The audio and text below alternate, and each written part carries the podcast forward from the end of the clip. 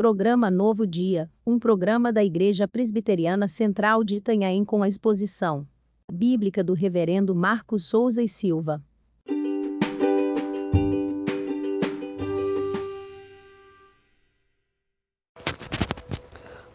O Senhor é bom, um refúgio em tempos de angústia. Ele protege os que nele confiam. Naum, capítulo 1, o verso 7. A proteção de Deus está sobre você. Momentos difíceis serão inevitáveis na nossa vida. Em alguns casos, essas situações podem nos angustiar ou até nos paralisar momentaneamente. É em meio a esta pressão que devemos levantar os nossos olhos para o alto trazer à nossa memória todas as coisas que Deus já fez em nossas vidas e louvá-lo em meio à angústia. Grite bem alto: Deus é bom o tempo todo.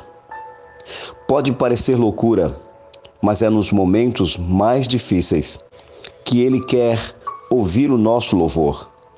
São nessas situações que Deus espera que confiemos nele sua palavra nos alimenta, seu amor nos acolhe e seu poder nos protege, até mesmo de coisas que não sabemos. Em momentos obscuros como esse, devemos nos reconciliar com Deus, buscá-lo e receber seu abraço protetor. Não esqueça, o Senhor protege os que confiam nele. Portanto, Fortaleça sua fé lendo a palavra de Deus.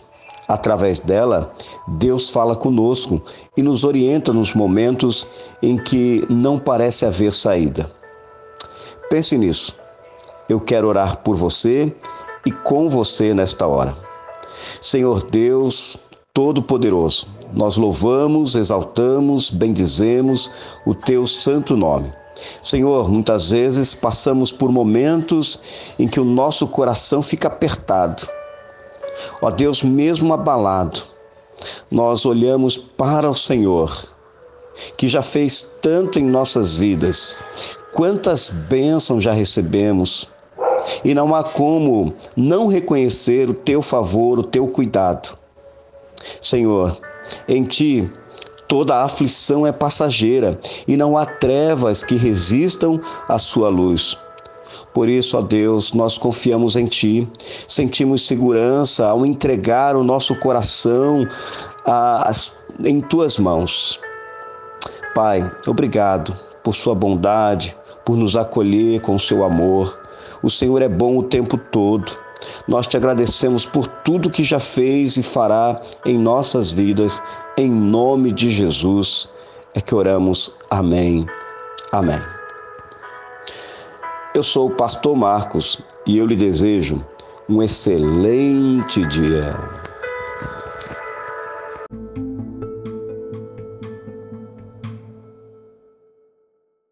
Igreja Presbiteriana de Itanhaém, uma igreja missionária.